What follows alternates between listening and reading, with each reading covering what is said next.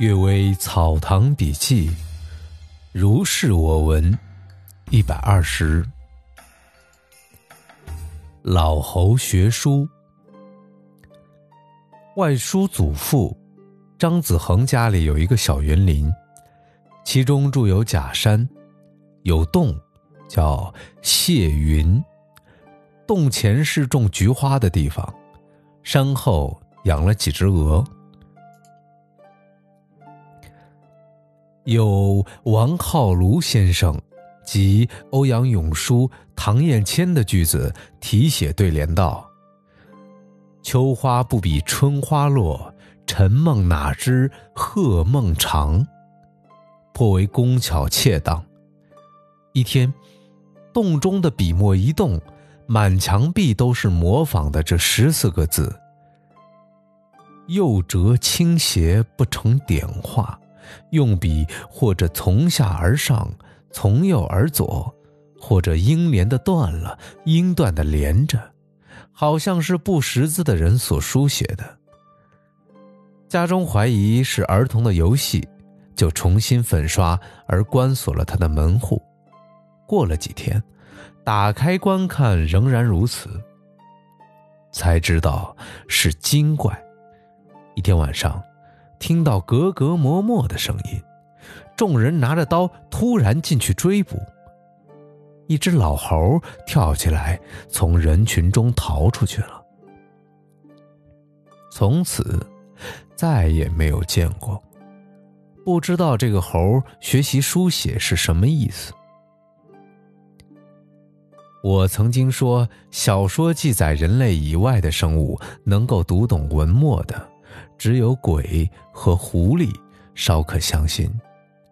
鬼本来是人，狐狸接近于人，其他草木鸟兽怎么能自己知道诗文声律上的毛病？至于浑家的门客乃至苍蝇、扫帚也都能诗，即使属于预言，也不应该荒诞到这种地步。这只猴子年岁长久，通了人性，学着人的样子涂涂抹抹，正是它顽皮的本色，原不必深求有什么意义。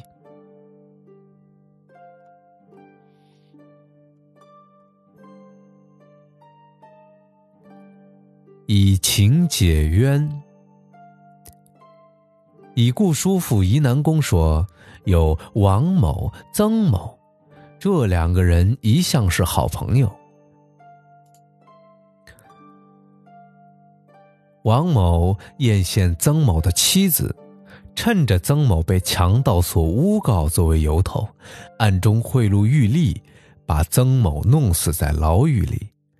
王某正在谋求没人说和，心里忽然自己感到后悔，就放弃了原来的计划。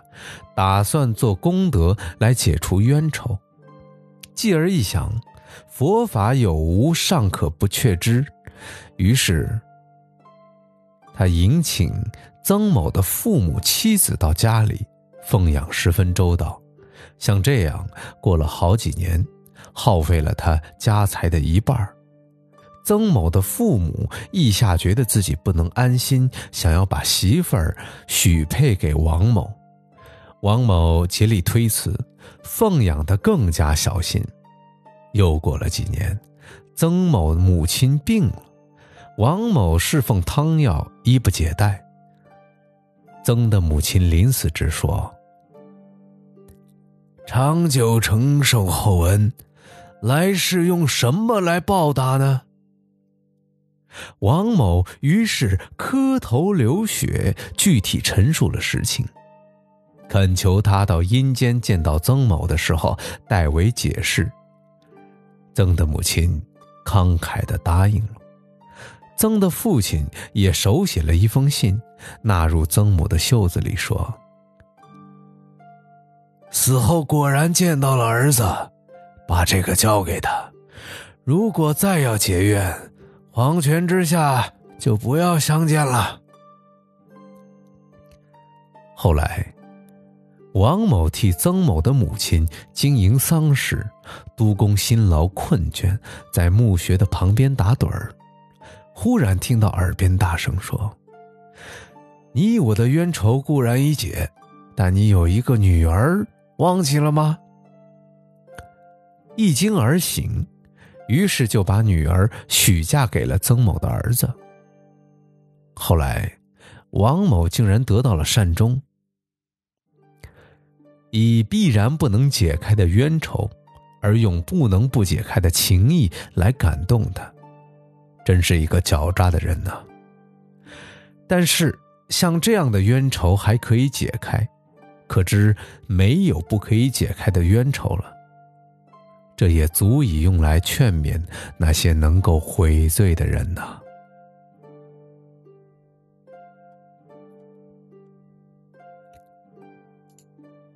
盖父尽孝。堂兄续生说，有一个讨饭的妇人，很孝顺她的婆婆。曾经有一次，因为饥饿而倒在路上，手上的一钵饭却紧握不肯放，说：“婆婆还没有吃。”她自己说，起初也只是跟随婆婆要饭，听从指挥罢了。一天，一起暂住在古庙里，夜里听到殿上厉声道：“你为什么不回避孝父，使得他受了阴气发寒热？”一个人称手里捧着紧急公文，仓促间没来得及见到，又听到呵斥责备道：“忠臣孝子，头顶上神光照耀有几尺高。”你难道眼瞎了吗？一会儿，听到鞭打呼叫的声音，好久才沉寂下去。第二天到了村子里，果然听到一个女人送饭到田头，被旋风刮倒，患了头痛病。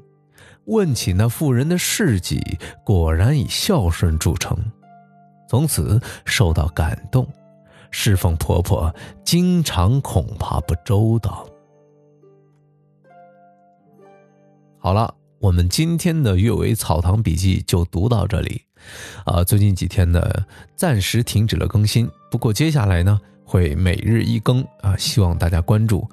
除此之外呢，也收到了不少朋友发的一些信息，说我这个字读错了，或者断句有问题啊，啊，这些都会逐一的改正，希望大家。能够继续支持《阅微草堂笔记》，谢谢，好梦，晚安。